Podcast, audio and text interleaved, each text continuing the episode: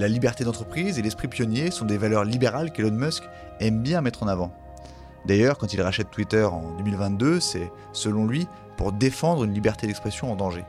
Mais là où certains voient en Elon Musk un vrai défenseur de la liberté, d'autres voient en lui un génie de la communication, profitant du système qu'il se plaît à piétiner.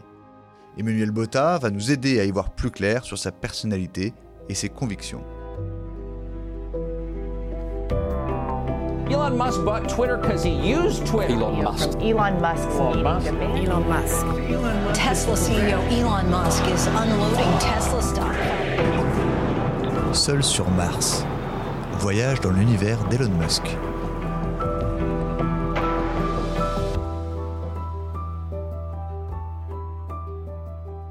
Bonjour Emmanuel. Bonjour Timothée. Au moment où Elon Musk rachète Twitter en 2022, euh, il fait tout un éloge de la liberté d'expression. Est-ce que cet attachement à la liberté d'expression euh, est une conviction réelle de Musk selon vous? Est-ce que c'est sincère? Il y a une partie qui est sincère, c'est qu'effectivement, encore une fois, il, y a, le côté un peu binaire que peuvent parfois avoir les ingénieurs, enfin très mathématique en tout cas, c'est euh, si quelqu'un prend la parole et qu'il a une opinion A, il faut que celui qui a l'opinion B puisse aussi avoir le même temps de parole. Et même si celui qui a l'opinion B est une opinion extrême euh, et qui vous dérange foncièrement. Sur le papier, euh, ça peut paraître assez logique, si on regarde effectivement avec une vision de mathématicien, si je puis dire. Euh, le problème, effectivement, c'est que quand le, point de vue B est, est un, une théorie complotiste qui pousse à la haine et à tout ce qu'on peut connaître sur les réseaux sociaux, ça pose question. Donc après, euh, il y a aussi, effectivement, quand il rachète Twitter, il y a aussi quelque chose de très financier. C'est-à-dire qu'il sait, il pense, et c'est un fait, que Twitter est mal géré. On a rencontré des gens de Twitter et des gens qui avaient des postes très élevés qui eux-mêmes disaient oui, objectivement, euh, il y avait quand même une espèce de de, de, de sorte de déshérence managériale ou en tout cas effectivement il faisait bon vivre quoi en gros mmh. chez, chez, Twitter et la, la pression n'était pas immense euh, donc ça faisait un actif intéressant parce qu'effectivement c'est une caisse de résonance planétaire gigantesque et extrêmement puissante, mais euh, sous-évaluée, euh, sous-cotée si je puis dire, euh, notamment si on compare à, à un Facebook mmh, qui, est, qui, a peut-être une, une, valorisation boursière des dizaines de fois supérieure. Donc il y, a aussi, il y avait aussi un côté, un, un joyau, à, un, un joyau qu'il fallait polir. Quoi.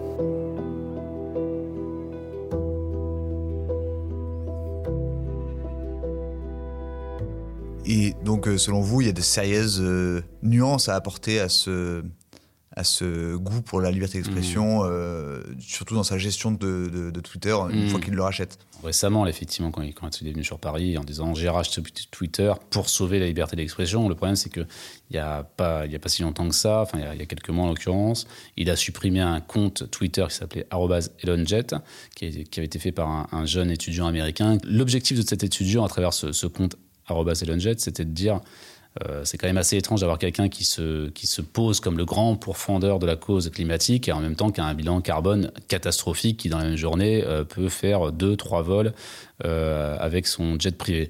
Elon Musk a décidé de le supprimer, mais de manière unilatérale.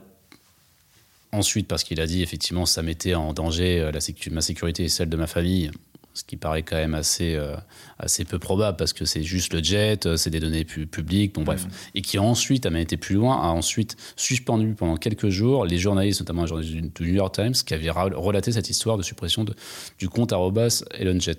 Donc euh, on a envie de dire la liberté d'Elon Musk, euh, enfin ou la liberté plutôt d'expression s'arrête à la porte d'Elon Musk. Et est-ce que ce comportement qu'il a sur Twitter, c'est aussi un type de, de, de comportement qu'il a dans ses, ses manières de manager notamment? Ah bah c'est pas quelqu'un qui supporte beaucoup la contradiction, enfin ce qu'on qu explique aussi dans le livre, parce que c'est beaucoup beaucoup de, de, de, gens euh, qui ont travaillé avec lui nous ont dit on, on ne dit pas non à Elon, ça n'existe pas quoi. Même mais d'ailleurs c'est déjà un peu trop. Euh, il supporte pas la contradiction parce qu'il pense parfois à raison qu'il est supérieurement intelligent et qu'il a a toujours les, les, bonnes intuitions. On lui dit pas non euh, parce qu'il est extrêmement colérique. Enfin, dire, si, si vous avez le malheur de de répondre euh, un peu à côté par, euh, ou à contre-temps, ou encore pire, euh, de, vous tromper. Alors là, c'est- foudroyant. Il a des colères qu'on raconte qui sont. Où il est, effectivement, il, rencontre il rentre dans des, colères noires, il vire les gens sur l'instant. Peu importe si c'est des ingénieurs brillants, mais voilà, on peut pas, on peut pas, on peut pas se mettre face à lui. Et, et par ailleurs, effectivement, il est entouré aujourd'hui de yes men, gens qui disent euh, quoi qu'il arrive, euh, c'est génial ce que tu dis. Donc il a, il a plus de contradictions et on connaît les dérives des gens qui sont entourés de que de yes men, c'est qui finissent par croire effectivement qu'ils ont réponse à tout. Parce que dans le passé, euh, à l'inverse de maintenant, il y avait euh, peut-être des personnalités qui avaient des initiatives personnelles que Musk a Mm. su valoriser ou est-ce que Il y, en a au moins, il y en a au moins deux qu'on connaît mais qui sont relativement connus. La première, c'est Gwynne Shotwell, qui est sa numéro 2 chez SpaceX, qui est en réalité la, la patronne opérationnelle de SpaceX. C'est celle qui rassure euh, les investisseurs, qui rassure la NASA, enfin les, le- les clients état- étatiques, euh, notamment euh, les États-Unis. Le deuxième, c'est un Français, Jérôme Guilaine, qui était pareil, son bras droit chez Tesla, patron opérationnel, qui lui a permis de passer en 2018 euh, la, la fameuse méga crise de production Mhm. euh, pour la Model 3 qui a bien failli euh, euh, tuer Tesla, euh, mais qui est parti il y a un an et demi à peu près, je dirais, mais il a, il a quand même tenu 10 ans, ce qui dans la galaxie Musk est oui, gigantesque. vous racontez dans le livre que c'est un an le, Ah, la oui, turnover des ingénieurs en moyenne, c'est un an. Euh, les gens essayent de tenir au moins un an parce qu'en fait, les salaires, que ce soit chez SpaceX ou Tesla et quelques, enfin, dans, les, dans les boîtes gérées par Elon Musk, sont pas très élevés. En fait, on s'attendait à ce que les gens aient des salaires mirobolants et en fait, ils sont dans la moyenne. Mais par contre, il y a des stock options, donc euh, des, des actions qu'on rachète à prix, à tarif préférentiel, qui sont débloquées, notamment après un an, encore plus au bout de deux, trois ans. Mais en fait, les gens déjà essayent de tenir un an, parfois deux, mais la moyenne, ce qu'on nous expliquait, c'est une grosse année.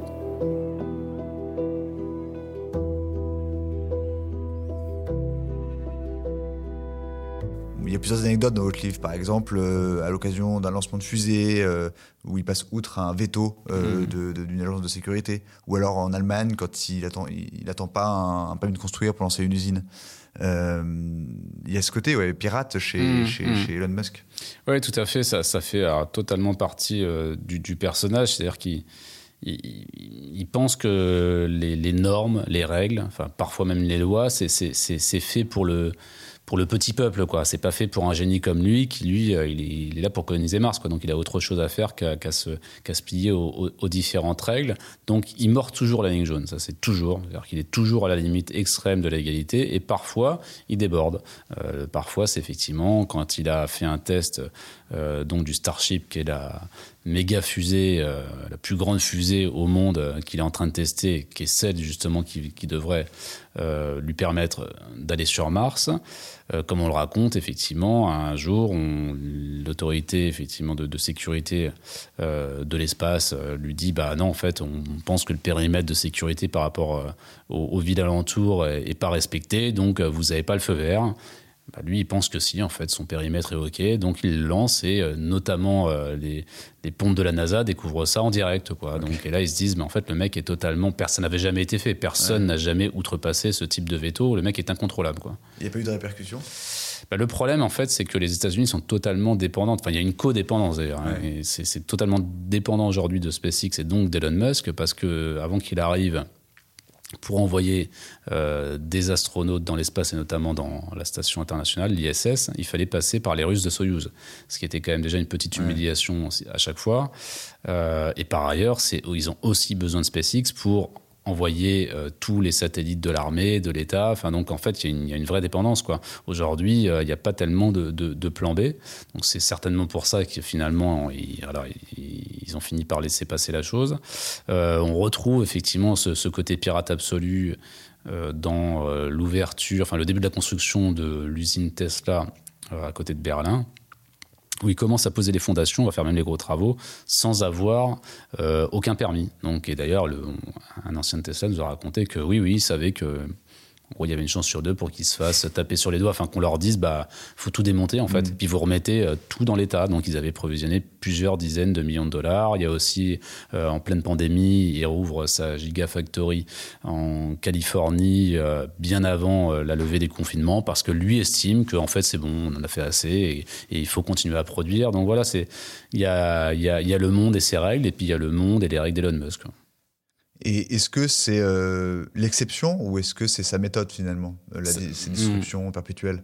Le, le- le- le côté pirate, je mords les- la ligne jaune en permanence, c'est, c'est- ça fait clairement partie de sa, de sa méthode, ce que nous on appelle dans le livre le, le muskisme. C'est en fait, il, il pense, et les faits lui donnent plutôt raison, qu'en fait, pour accélérer les choses, pour faire que, en sorte que le monde se plie à votre volonté, à votre façon de voir les choses, en fait, il faut toujours pousser, quoi. Pousser au maximum euh, l'État, euh, les investisseurs, pour euh, le monde qui vous entoure pour qu'il vous suive, quoi, pour qu'il aille aussi vite. Parce que sinon, effectivement, tout prend plus de temps et, et on perd du temps et on n'innove pas assez vite. Et lui, il a quand même, voilà, il faut qu'à la fin de sa vie, avant la fin de sa vie, il soit sur Mars. Parce que le deuxième levier aussi, effectivement, du, ce qu'on appelle nous le muskisme, c'est la vitesse. Il l'a montré, enfin, il a fait en moins d'une, de 10 ans euh, une fusée spatiale réutilisable, là où il a fallu des décennies pour des, des, des États. Il a créé une, un mastodonte euh, euh, de, avec Tesla dans la construction automobile, ce qui n'avait pas été fait, aucune marque n'avait été créée depuis 50 ans. Enfin, il est tout dans la vitesse, et la vitesse, c'est aussi accepter le risque, c'est aussi accepter bah, que parfois votre fusée, elle explose, et c'est tant pis. Euh, C'est aussi faire bah, que voilà, les gens qui sont autour de vous, vous les, vous les cramez complètement, parce Ouais. que euh, ce qu'on explique, hein, une, un- une année dans la vie, dans une entreprise d'Elon Musk, c'est 2-3 ans euh, n'importe où, et les gens finissent au bord du burn-out. C'est une année de chien, quoi. Ah bah minima, oui, effectivement, c'est un côté commando, mais les, les gens le savent hein, d'ailleurs. Dire, au début, il y a un effet de surprise, mais maintenant les gens le savent et parfois même ils, ils vont pour le côté un peu commando en se disant, euh, voilà, je vais, je, vais, en- je, vais, je, vais, je, vais, je vais transpirer sec pendant un an, mais euh, ça va être une aventure un peu dingue. Une formation Et- express aussi. euh. Voilà, et par ailleurs, sur un CV, euh, ça se valorise très très très fortement.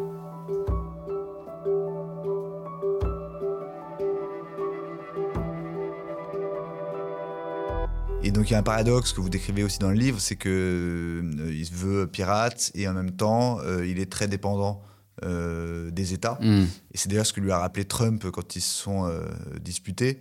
Euh, c'est que en fait ses grandes réussites n'auraient pas vu le jour sans l'aide du gouvernement américain. Oui, tout à fait. C'est vrai que très souvent, dans les portraits qu'on peut lire, qu'on a pu lire et que, que moi je vois passer, euh, mais on, souvent me pose la question, on dit Elon Musk, euh, ce, ce grand prophète du libertarisme. Et non, mais en fait, Elon Musk n'est pas libertarien du tout. Libertarien, c'est quelqu'un qui, qui veut euh, ne plus avoir aucun cadre euh, légal, étatique, et qui pense en gros que c'est la loi du plus fort et que, et que c'est un peu une sorte de darwinisme économique et, et que c'est comme ça que le monde, que le monde avance.